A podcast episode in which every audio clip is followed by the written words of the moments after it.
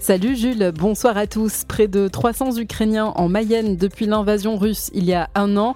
La Mayenne au Salon de l'Agriculture et le stade Lavallois qui affronte Quevilly-Rouen Métropole demain soir.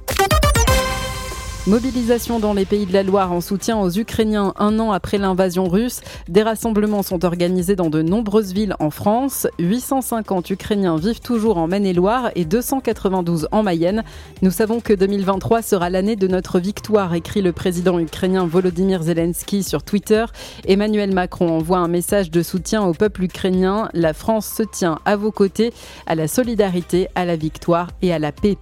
La santé mentale des Ligériens se dégrade, conclusion des derniers chiffres publiés par Santé publique France. Principale cause, la pandémie liée au Covid. Les plus jeunes, surtout les jeunes femmes, sont particulièrement touchées.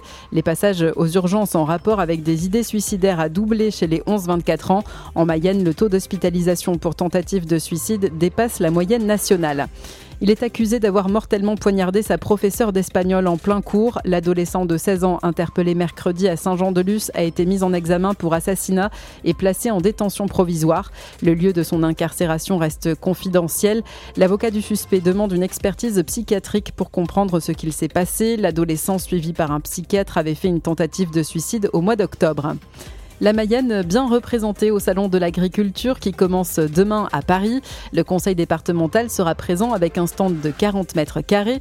On y trouvera les produits de la marque Mayenne. 12 producteurs du réseau Bienvenue à la ferme proposeront leurs produits. Viande, cidre, poirée, fromage, miel ou encore rillettes. Le Salon de l'Agriculture est ouvert jusqu'au 5 mars. La SPA de Mayenne lance une collecte de croquettes, principalement pour chiens, en raison de l'afflux en grand nombre d'animaux abandonnés. Est organisée jusqu'à demain au Leclerc de Laval, route de Tours.